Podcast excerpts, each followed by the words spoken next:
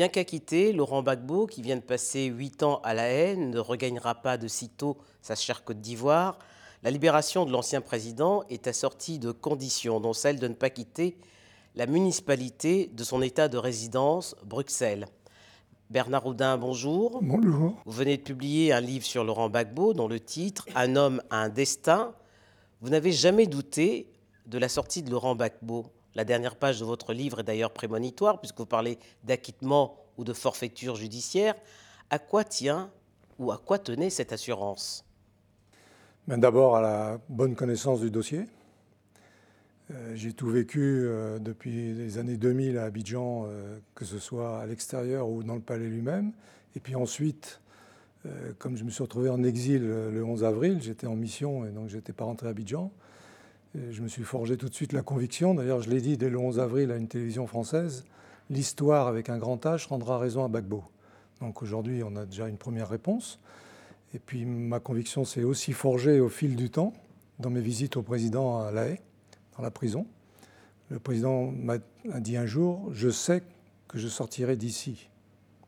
Et on a toujours pensé l'un et l'autre que ça, on n'avait pas le jour et l'heure, mais c'est arrivé. Il a toujours dit qu'il tenait plus à ce que son honneur soit lavé. L'acquittement est donc une bonne chose, mais est-ce qu'il n'est pas terni par cette euh, liberté conditionnelle? Non, effectivement, Bagbo, c'est une des premières phrases qu'il m'a prononcées en décembre dernier quand on sentait que on arrivait au bout du processus, il m'a dit Je vais d'abord sortir d'ici, mon honneur lavé, et puis ensuite je rentrerai dans mon pays parce que c'est là que j'ai ma maison. Et puis après, on verra ce qui se passera, c'est une autre histoire. Et l'acquittement, c'est l'acquittement, il n'y a pas de discussion là-dessus. Il y a, il y a quand même une, une, audience en appel hein, qui est prévue. Non, il y a une potentialité d'appel. Mais il faut être très clair aujourd'hui. Madame Bensouda, d'ailleurs, vendredi soir, elle a été beaucoup moins directe elle a pris acte de la libération du président et elle a dit qu'en fonction de la lecture du verdict écrit, elle, euh, interjetterait appel ou pas en fonction de ça. Le ou pas, c'est la première fois qu'elle le prononçait ces dernières semaines. Donc, quand on connaît le, dossier, je ne vois pas dans quel interstice ça va pouvoir se glisser pour euh, euh, faire un appel.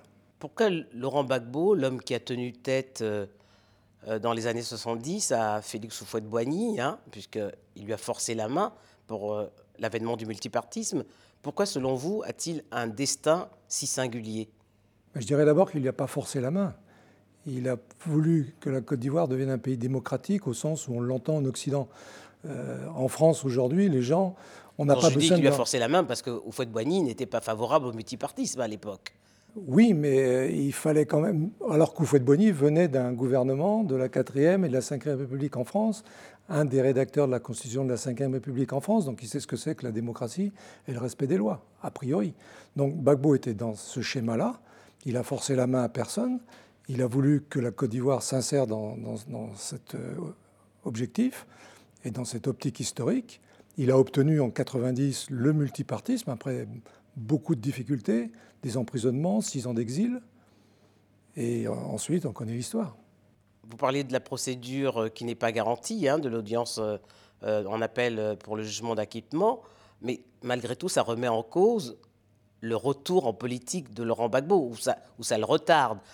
Tient-il vraiment à revenir en politique? Ça retarde le retour du président en Côte d'Ivoire éventuellement ça ne retarde pas le retour du président en politique, puisque comme je le dis souvent, le président n'est jamais parti de politique.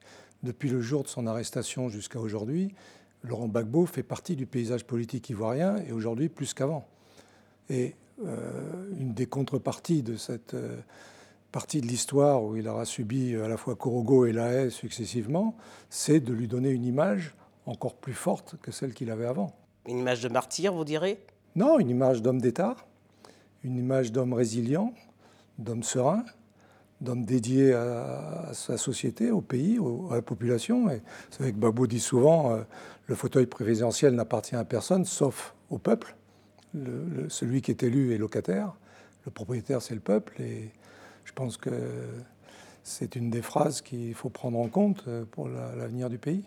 Alors, quid du FPI en 2020, alors qu'on sait que depuis le transfèrement de Laurent Gbagbo à la haie, ce parti a boycotté tous les scrutins depuis 2011 bah, euh, Participer à un scrutin qui est pré réalisé avant même l'ouverture des bureaux de vote manque d'intérêt. Si pour faire le faire valoir pour faire 4-5% et finir par faire dire dans la communauté internationale, oui, mais le FPI de Gbagbo a disparu du paysage politique, tandis qu'aujourd'hui, on, remarque, et je l'ai noté dans mon livre... Il n'a pas disparu, il y a eu une scission quand même dans, ce parti. Non, non, le, parti n'a pas disparu, mais déjà au niveau des élections en Côte d'Ivoire depuis 2011, il n'y a pas une élection qui a dépassé 15 à 20% de, de votants. C'est un des pays au monde où il y a le moins de votants aujourd'hui. Et la dernière élection du mois d'octobre, on a eu des batailles politiques euh, au plateau, à Passam, etc., à Port-Boué.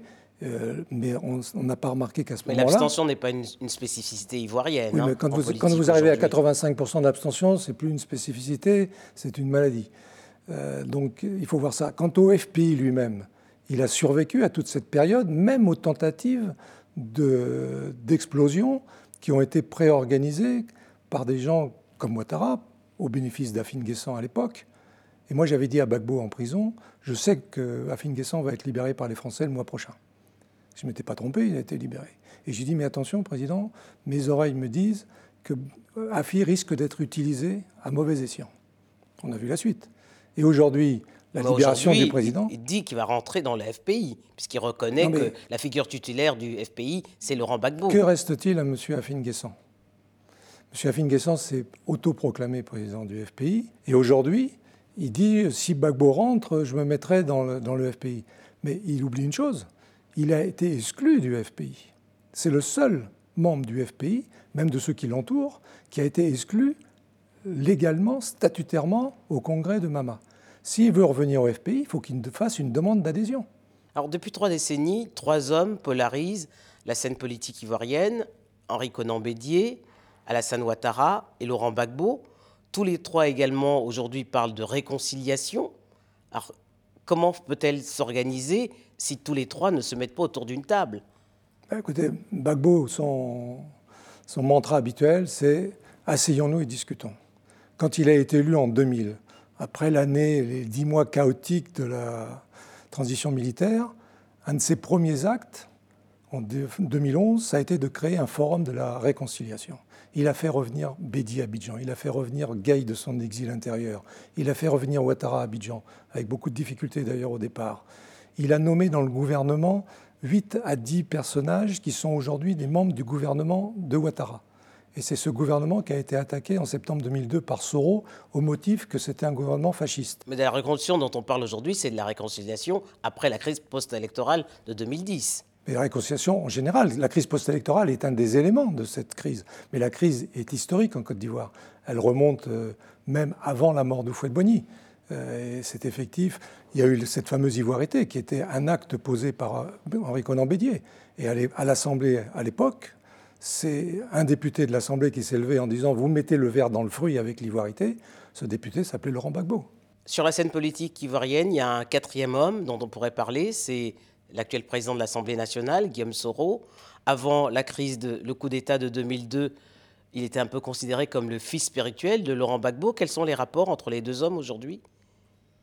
Fils spirituel, euh, bon, c'est vite dit. Alors, ce moment-là, il y a beaucoup de fils spirituels à Laurent Gbagbo. C'est vrai que Soro vient de la FESI, qu'il était le secrétaire général de la FESI avant euh, Charles euh, Blégoudet. il a dérapé en 2002. Aujourd'hui, il se rend compte qu'il était dans un coin, puisqu'il est coincé entre Ouattara, Bali, Ahmed Bakayoko. Euh, il veut sortir par le haut. Il lui reste quoi? Euh, Se rapprocher de Bédier, ce qu'il a fait en partie, et puis attendre euh, de voir ce qui va se passer avec Laurent Gbagbo. Mais le problème de Gbagbo, c'est pas de faire un, équilibre, un cocktail équilibré entre les uns et les autres, c'est de poser des actes fondamentaux, de donner une, une vision du pays et que les gens y adhèrent ou y adhèrent pas. Mais c'est pas les faire des petits compromis de cuisine. La plateforme avec le PDCI n'est pas à l'ordre du jour? Comme je vous disais, les plateformes, c'est le jeu politique historique. Bagbo m'a dit en prison, je l'ai écrit dans mon livre, c'est pas un secret. Actuellement en Côte d'Ivoire, la, vérité, la véritable majorité sociologique, c'est FPI plus PDCI, qu'on le veuille ou non. Donc il s'inscrit lui-même dans cette analyse, cette dynamique-là. Mais c'est une dynamique de, de gestion politique d'un pays. Mais il n'est pas dit qu'il faut obligatoirement qu'il y ait euh, une alliance euh, fermée entre le FPI et le PDCI. Maintenant, même le RDR n'est pas exclu du jeu politique. Une cinquantaine de personnes proches de Laurent Gbagbo ont été, euh, sont revenues d'exil euh, fin janvier. C'est un signe de d'expansion tout de même. Ben, moi, j'ai croisé souvent ces gens-là à Accra euh, depuis sept ans. c'est quand même normal que ces gens puissent rentrer dans leur pays. L'article 22 de la Constitution ivoirienne dit Nul Ivoirien ne peut être contraint à l'exil. Ces gens-là sont depuis 7-8 ans à l'extérieur, avec souvent la famille à l'intérieur, et il est tout à fait logique et normal qu'ils rentrent dans leur pays. Et 8 ans, c'est déjà beaucoup trop. Donc oh, il ne faut pas dire merci aux autorités. Euh. Il y a des gens qui ont travaillé à ça des deux côtés, euh, il faut qu'ils soient remerciés, mais c'est une logique euh, interne normale pour un pays qui se veut démocratique. Vous comprenez, Bernard Houdin, l'indignation des, victimes bah, Je la comprends. De cette crise post-électorale? Mais les victimes, il y en a eu beaucoup. Et pas simplement dans la crise post-électorale. Ça a commencé en, en 2002 à Boaké, à Korogo, ça a continué. Et puis en, Côte d'Ivoire, au moment, avant même la crise post-électorale, enfin pendant la crise post-électorale surtout, il y a un, élément qui est fondamental, c'est ce massacre de Douékoué. Et pour les Français, pour qu'ils comprennent bien, Douékoué, c'est Oradour-sur-Glane. Et le responsable de Douékoué, aujourd'hui, est le patron de la région militaire où la ville de Douékoué se situe. Donc si on veut trouver des victimes, on va en trouver des milliers.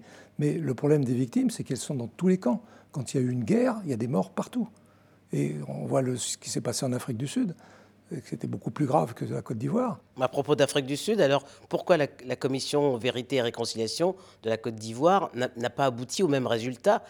Il y a eu un espèce de modus vivendi pour sortir une coupe mal taillée qui a été euh, celle qui a été publiée, mais qui ne correspond que de très loin à la réalité. À quand, Bernard Houdin, le retour de Laurent Gbagbo en Côte d'Ivoire? Bah, Le plus tôt possible, c'est son pays. Euh, il a sa maison là-bas, il a de la famille, il a des amis, il a sa vie politique. Euh, son avenir lui appartient, il n'y a que lui qui pourra le décider. Mais ça fera partie d'une négociation avec le pouvoir. Je pense qu'il n'y a, a, rien à négocier pour son retour. Il est, il est libre et il rentre dans son pays.